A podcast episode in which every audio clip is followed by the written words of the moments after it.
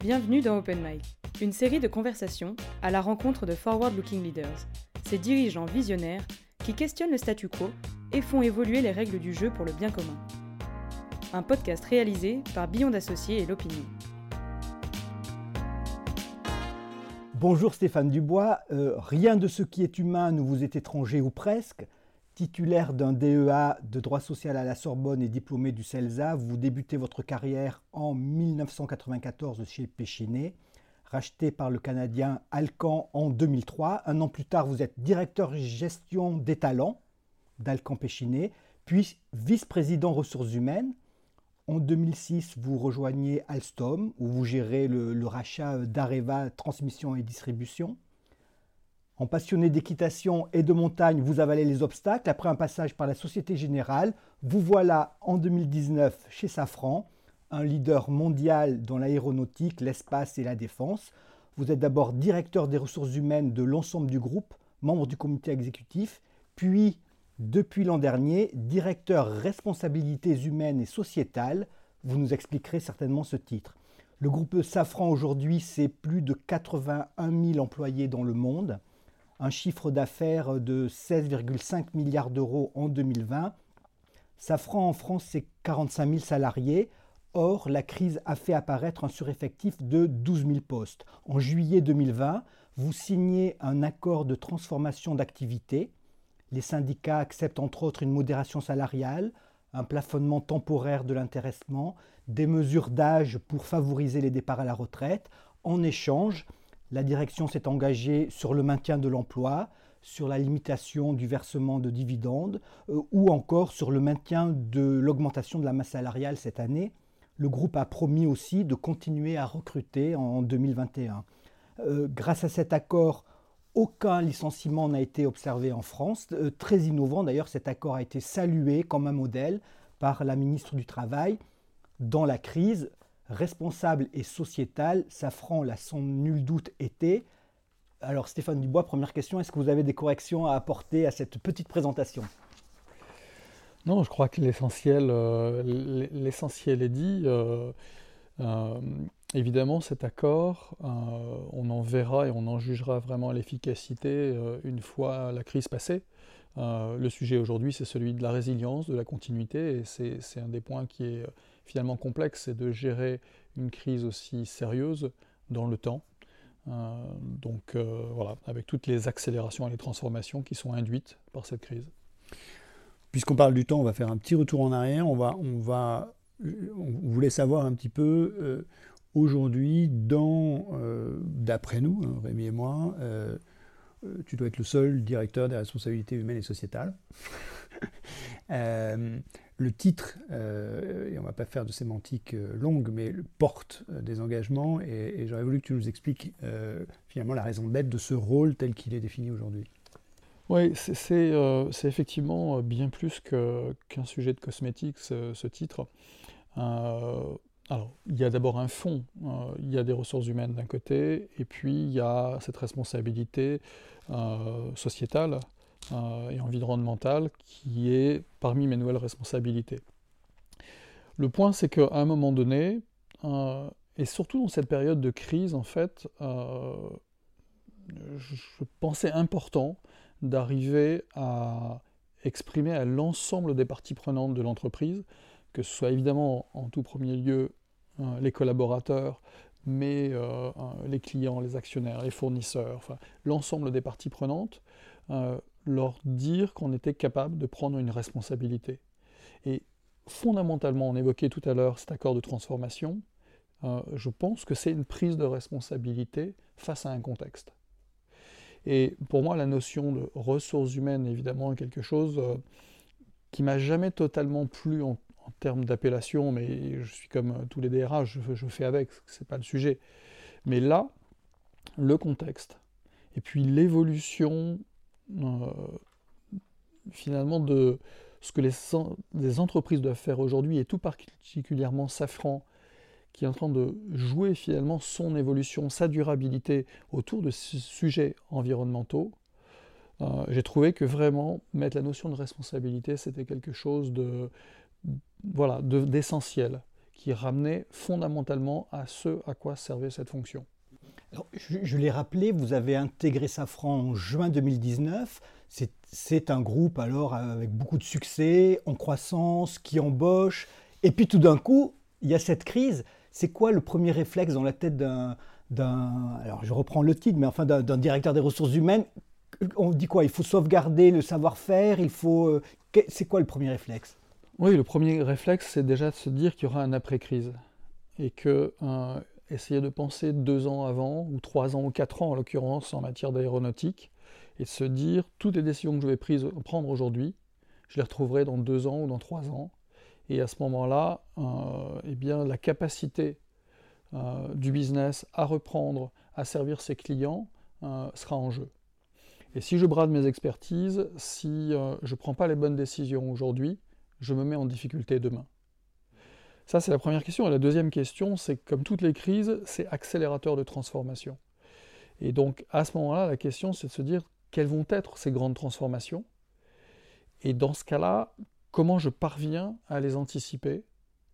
Euh, et essayer d'aller euh, dans la direction qui semble être, euh, semble être la bonne, ce qui, est, toujours évidemment difficile. Hein. Mais, mais c'est ça, les, premiers sujets qui m'ont obsédé, c'est cela. Après, évidemment, il y a la question de se dire qu'il faut s'adapter à très court terme dans, un, dans une industrie qui n'en avait pas du tout l'habitude, puisque l'aéronautique, depuis plusieurs décennies, est en croissance. Il y a eu quelques soubresauts, évidemment, au début des années 90 mais globalement, c'est une industrie qui n'a fait qu'être en croissance. Donc la notion de restructuration, d'adaptation, sont des choses sur lesquelles il a fallu bouger très très vite, ce qu'on a fait. Hein.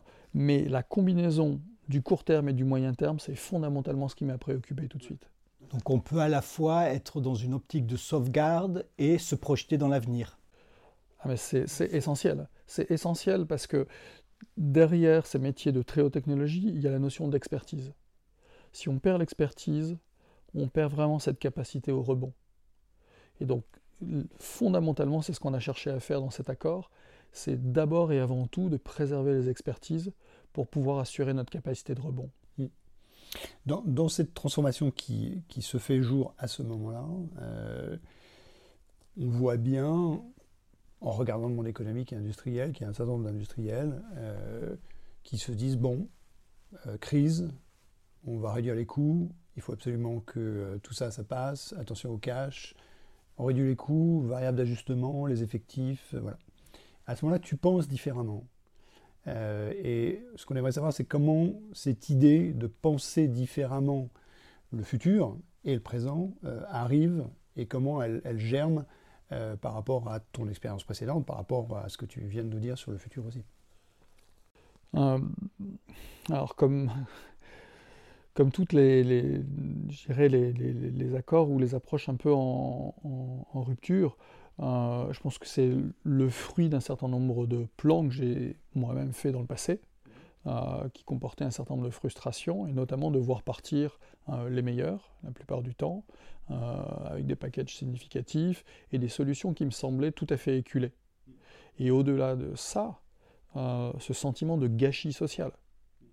Euh, vraiment de faire partir des gens alors même qu'on savait qu'à un moment donné, une forme de rebond allait arriver, euh, certes lointain, mais d'éviter ce gâchis-là, euh, c'est fondamentalement ce qui, ce qui, ce qui m'a motivé.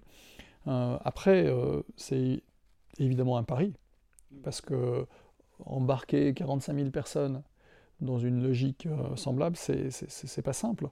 Euh, mais fondamentalement, c'est cette croyance euh, euh, en la préservation des expertises et, surtout en fait de, du corps social. C'est une traduction concrète qui est assez hors norme, c'est que vous avez continué à embaucher. Vous, allez continuer à embaucher on a 750 personnes Oui, on a, on a embauché 900 personnes l'année dernière.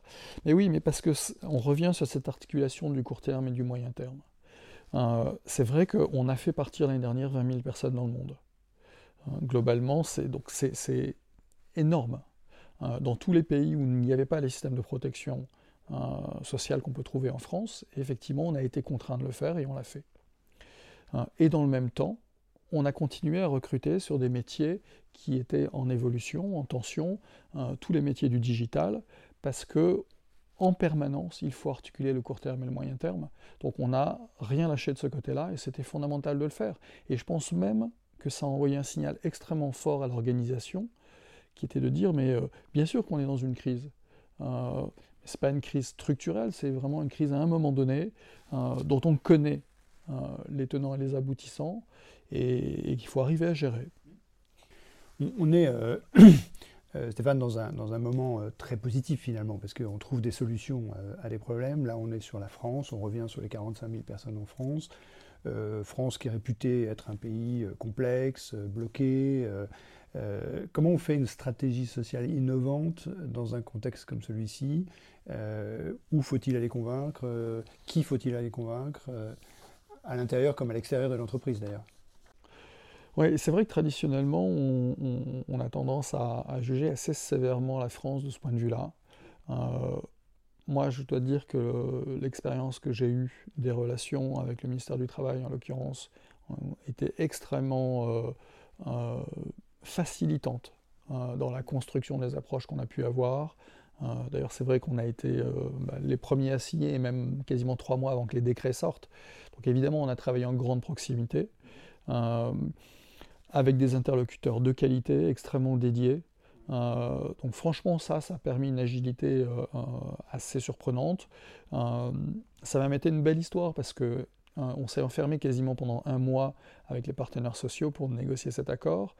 Et à la fin, une fois qu'on l'a signé, on a eu cette visite à laquelle tu faisais allusion d'Elisabeth Borne avec l'ensemble des partenaires. Donc ça a été quelque chose d'assez exceptionnel pour l'ensemble des, parties euh, signataires. C'est-à-dire qu'on ne savait pas forcément lorsqu'on a démarré où on aboutirait. Euh, et puis finalement, il y a eu une dynamique collective qui a, qui a prise, une aide extérieure qui a été extrêmement forte, des partenaires euh, sociaux, un corps social qui a joué entièrement le jeu parce qu'il y avait un intérêt à agir. Et c'est ça qui a été compris en fait. On a beaucoup expliqué. Euh, la situation était euh, certainement stressante pour beaucoup de personnes. Euh, et, et, puis finalement, les choses se sont fait, faites extrêmement rapidement, avec, encore une fois, l'appui clairement du ministère du Travail, des partenaires sociaux dans leur unanimité. au fond, quand, quand il y a une vraie logique et qu'on a des solutions innovantes, qu'elles sont crédibles, bah, au fond, on arrive à quelque chose. Enfin, moi, je, l'ai vécu de façon aussi simple que ça. Euh, il n'y a pas eu de point de blocage, euh, ni de point de rupture, comme parfois on peut avoir dans des négociations. On a tout de suite fait le choix de sortir euh, des logiques de PSE. On les a même jamais évoquées. On a même évoqué totalement l'inverse. donc assez rapidement, en fait, on a fait corps. et les choses ont avancé, tout simplement. Vous diriez que ça va transformer les, relations sociales au sein du groupe durablement? Il y a un avant et un après ou il ne faut pas exagérer? Bah, elles, étaient bonnes. Hein. traditionnellement, Safran est un groupe qui est vraiment porte une attention euh, aux relations sociales. Les partenaires sociaux sont toujours extrêmement considérés. Euh, ce qui est intéressant là, je pense que c'est euh, à la fois la façon dont on a travaillé, dans un niveau de confiance qui probablement euh, là était très en rupture avec ce qui s'était fait précédemment, où on a travaillé tous ensemble, en s'écoutant, en se respectant, en prenant en compte toutes les propositions, et où à la fin on a co-rédigé un, un accord. Euh, c'est pas euh, voilà, comme traditionnellement la direction qui arrive et qui dit voilà je vous propose cet accord, c'est plus ou moins à prendre et à laisser et on trouve quelques compromis. Là on a pris chacune des lignes et on les a co-rédigés. Euh, et on a fait ça au téléphone, chacun de chez soi, euh, pendant cette période un peu particulière. En plein confinement. Et c'était très étonnant, on s'est retrouvés pour une signature physique. C'est le seul moment où on s'est vu. Euh, et ça, ça a été un moment assez exceptionnel en fait, parce qu'il y avait chez les partenaires sociaux une vraie fierté d'avoir construit cet accord. Donc ça, c'était très, très innovant, je pense, et en rupture par rapport à la culture du groupe. Ce qui, est certain, c'est que euh, ce que montre cet accord, c'est qu'on peut faire différemment. Mm, mm. On voyait tous, je pense, euh, en tant que DRH, le, le, côté quand même parfois un peu obsolète de certains plans sociaux, certaines approches sociales. Euh, il y a eu là un contexte où on nous a permis de faire différemment. Il ne faut pas l'oublier, c'est-à-dire qu'il n'y aurait pas eu euh, la PLD, euh, tous ces accords, ce soutien de l'État, on n'aurait probablement pas pu faire ça. Donc ça, il ne faut quand même pas l'oublier. donc le contexte est devenu très propice. Après, il fallait mettre la façon de faire, l'innovation dans finalement la recherche de ce qu'on souhaitait faire c'est ça qui s'est produit tout simplement, c'est que on a mis autour de la table des personnes qui n'avaient pas forcément l'habitude d'avoir et le contexte et la responsabilité euh, de devoir faire face à potentiellement 10 000 suppressions de postes. Et ça, ça a fait monter les enjeux, bien sûr. Dans ce que vous dites, on comprend bien que le, choc de la crise et la sidération qu'elle a provoqué ont eu un impact très fort. Vous redoutez un peu la, sortie de crise et le fait que bah, les choses vont quand même, même d'un point de vue euh, euh, législatif, euh, de revenir un peu à, la normale, donc un peu avec les, rigidités qui vont revenir. Est-ce que c'est plus difficile de gérer la sortie de crise que, la crise? Non, d'abord, j'aimerais bien que la crise s'arrête. Hein. Oui, pas encore, pas encore ça, ça, ça, serait bien. Non, et puis je, enfin, moi je ne vis pas du tout la situation sociale comme une situation rigide. Enfin, ça, m'est vraiment étranger. Euh, je pense que si on a envie d'avancer, de proposer des solutions innovantes, on y arrive. On est en train de négocier euh, deux accords euh, au niveau européen et français sur la formation, la transformation de nos métiers, sur un certain nombre d'engagements qu'on prend dans l'accompagnement des collaborateurs. Et, en, fait, on, travaille sur ces sujets-là de façon totalement participative. Euh, et même, encore une fois, en, co-création d'un texte, euh, où chacun doit proposer des idées. Puisque tu parles des accords européens, il y avait une question qui, euh, qui nous intéressait aussi, c'était comment finalement les différents salariés de Safran à travers le monde avaient vécu cette spécificité française que tu expliquais, et comment, comment finalement les différences aussi d'ailleurs de marché, parce que tu nous disais tout à l'heure avant cette, euh, ce, travail que euh, l'Asie est à 110% en termes de reprise de trafic, donc l'activité est repartie euh, en Asie très fortement, ce n'est pas le cas ailleurs. Enfin, comment on gère ces, disparités à la fois sur le plan du traitement social et au-delà de ça, de la responsabilité humaine? Oui, c'est vrai que ça a été une question parce que dans un certain nombre de pays, au Mexique, aux États-Unis, parfois en Chine même, euh, ou au Maroc, les gens n'ont pas forcément compris qu'il y avait des systèmes euh, de protection euh, sociale qui étaient tout à fait différents selon les pays et qu'on en faisait un usage évidemment approprié. la réalité, c'est que en France, on est arrivé à des réductions de coûts qui étaient tout à fait équivalentes à ce qu'il y avait dans les autres pays. Euh, et que effectivement dans cet accord il y a quand même une partie euh, d'abandon salarial par les collaborateurs euh, qui est significatif et que ça nous a permis de faire face à nos engagements de R&D, à tout ce qui permettait de projeter l'entreprise dans une, vraie durabilité. et ça, sans distinction, si je me mets du point de vue financier, entre les pays. Et ça fait une énorme différence. Alors après, l'atterrissage, on verra euh, comment il sera, parce que évidemment, on aura une marche hein, à l'atterrissage. Notre pari, c'est de se dire qu'on aura conservé l'expertise, que les gens seront là pour la reprise, hein, et qu'on sera capable de rebondir plus vite. Parce qu'on utilise cette période actuellement pour les former, et notamment deux grandes transformations majeures, qui sont les transformations digitales et climatiques. On parle d'hybridation, on parle d'hydrogène, on parle de toutes ces nouvelles technologies. C'est évident que pour les mettre en œuvre, il va bien falloir à un moment donné qu'on ait des gens euh, formés, capables. Et plus vite on ira, mieux ce sera. Donc on met vraiment à profit ce moment-là pour ressortir plus fort de la crise. Ok. Est-ce qu'il y a eu, euh, en, t'écoutant, on a l'impression qu'il n'y a eu aucun obstacle euh, sur, sur, ce projet? Est-ce que c'est c'est un, peu, un peu trop rapide de, de le voir comme ça ou est-ce qu'il y a eu des obstacles, des surprises? Alors dans les surprises, il y en a une qui a été très bonne, qui a été euh, lorsqu'on a fait euh, une enquête de qualité de vie au travail pour savoir comment les gens vivaient la période, et notamment après le deuxième confinement, donc euh, vers novembre, on a interrogé l'ensemble des collaborateurs, et on a été surpris par deux choses. D'abord, ils nous ont répondu extrêmement rapidement.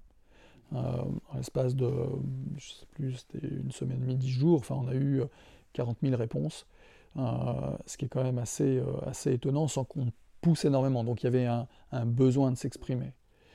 Et ce qu'on a vu là-dedans, c'est d'abord un niveau d'engagement qui était maintenu à un niveau extrêmement élevé, alors même que tout le monde était depuis plusieurs mois euh, dispersé parfois un peu à droite à gauche, ou avaient été, euh, euh, en raison du chômage partiel, l'activité partielle, quels que soient les pays éloignés du travail, on a vu que le niveau d'engagement était très élevé, restait très élevé, et le niveau de confiance dans le management extrêmement élevé, très largement supérieur à 80% dans tous les pays, et voire avec des pics très au-delà ça, ça a été une, vraie très bonne surprise.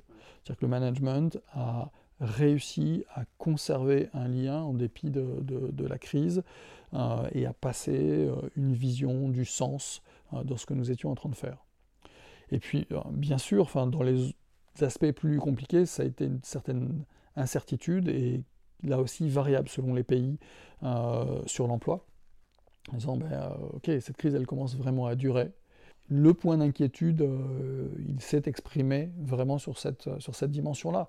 Et, finalement, c'est un, phénomène qui est assez sociétal. On, a vu au départ qu'il euh, y avait une vraie crainte sanitaire.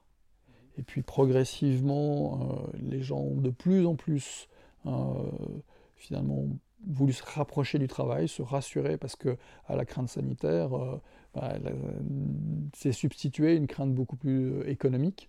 Euh, ou même un besoin psychologique de lien social. Donc il y, a eu toute cette évolution-là.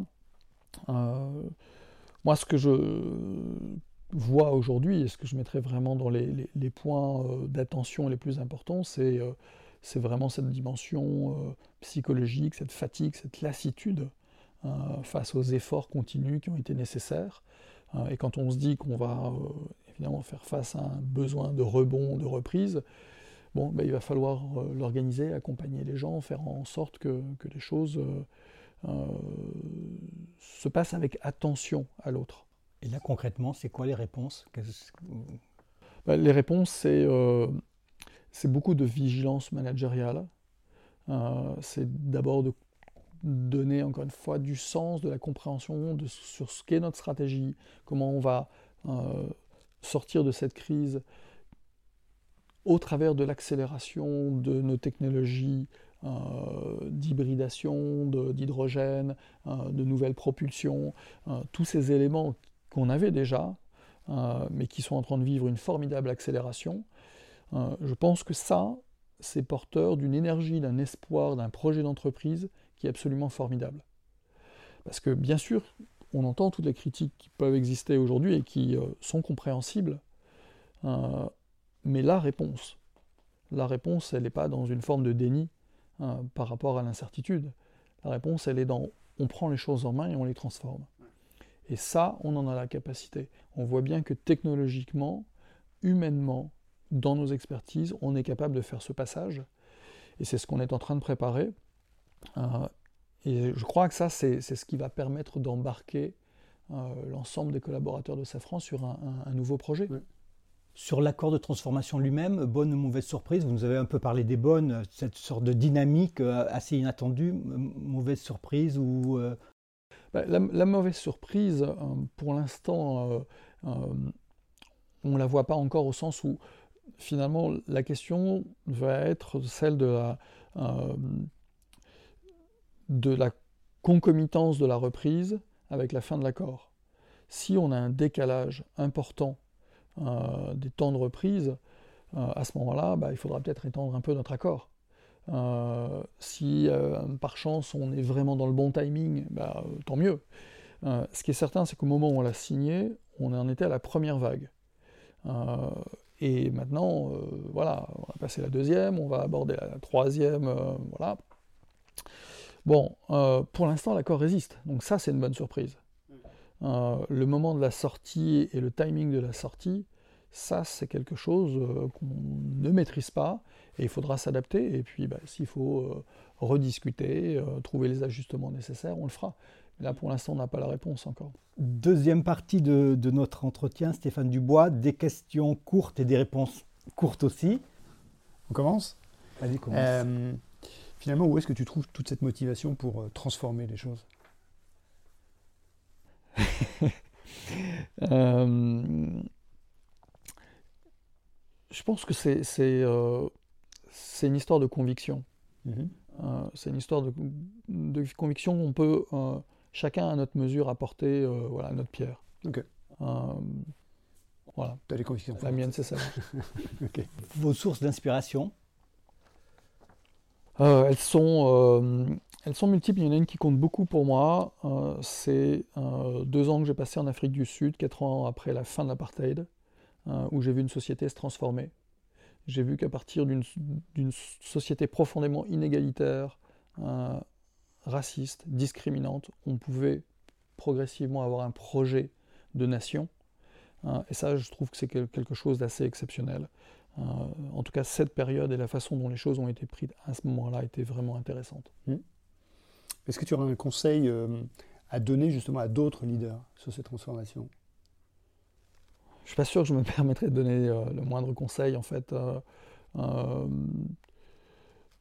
je pense que il n'y a pas de règle générale et qu'au fond, on est rappelé tous les jours à une certaine euh, modestie et, nécessité, au fond, de, de, discrétion et, voilà, et de travailler sa résilience. C'est un bon conseil. une autre entreprise, un autre groupe euh, en modèle ou euh, inspirant pour vous? Il y a beaucoup de, très belles entreprises. Je, pense qu'il y en a une qui, dans le monde industriel en France, est quand même remarquable. C'est évidemment Schneider Electric. Euh, qui a bien des égards en matière de RSE, de RH, et dans son modèle en tant que tel, fait un travail euh, absolument remarquable, mais euh, on pourrait en citer beaucoup, certaines très discrètes aussi. Les, trois choses qui, qui t'amusent le plus? Alors, les choses qui m'amusent le plus, clairement l'innovation, sortir des sentiers battus, ça c'est concevoir une euh, des approches différentes, ça c'est très clair. Euh, le faire avec les autres. Euh, et, et, si possible donner, donner du sens à, tout ça. Très bien. En creux, trois choses qui vous irritent le plus bah, je, je, pense que c'est d'envisager le futur en regardant derrière. Le déni de réalité. Mhm. Ok. Est-ce que tu as une citation préférée? Il y en a une qui me suit euh, depuis, euh, depuis la terminale, qui m'a toujours fait rire. C'est une citation de Pascal euh, qui, qui, dit ce, ce, serait être fou d'un tout autre, tout autre tour de folie que de ne pas être fou. Elle est très bien. Très, très bien. Un lieu rempli de souvenirs? Je pense la, la rivière où, où mon père m'a appris à, à pêcher la mouche. C'était où? C'était en Belgique, près de Dinard. Et tu, pêches toujours? Non. Et c'est quoi une soirée idéale Soirée idéale, il y, a beaucoup de types de soirées idéales, mais euh, en tout cas, j'ai en souvenir une ou deux euh, dans des refuges en haut d'une montagne où, avec l'appréhension de, de l'escalade ou du sommet à faire, euh, qui effectivement était assez idéal, où on est euh, avec pas grand-chose, un sentiment un peu d'être loin de tout et, réduit à pas grand-chose face à quelque chose d'immense à côté de soi. Si vous, si vous deviez résumer ce que vous voudriez qu'on retienne de vous, en quelques mots, quelques phrases. Elle m'a fait, fait marrer cette question. je pense que rien. Je, enfin, si je pensais à un bouquin qui euh, qui m'a beaucoup touché euh, et dans son titre et dans son fond euh, de Jan Jabolska, qui s'appelle Des hommes justes. Je trouve que la justesse, voilà, c'est un, un, beau concept, c'est très camusien, mais voilà. Très bien. Et une dernière question peut-être, c'est quoi ton prochain projet alors? Mon prochain projet, probablement, en tout cas à, titre personnel, un, beau voyage en famille avec voilà, tous ceux que, que j'aime près de moi. Très bien. Merci beaucoup Stéphane. Euh, on, essaiera de ne pas t'accompagner sur ce, nouveau projet, parce que comme ça, ce sera plus intime. Mais en tout cas, on continuera d'avoir des relations euh, proches, euh, compte tenu de l'intensité de tout ce que tu mets en place. Merci beaucoup. Merci à vous.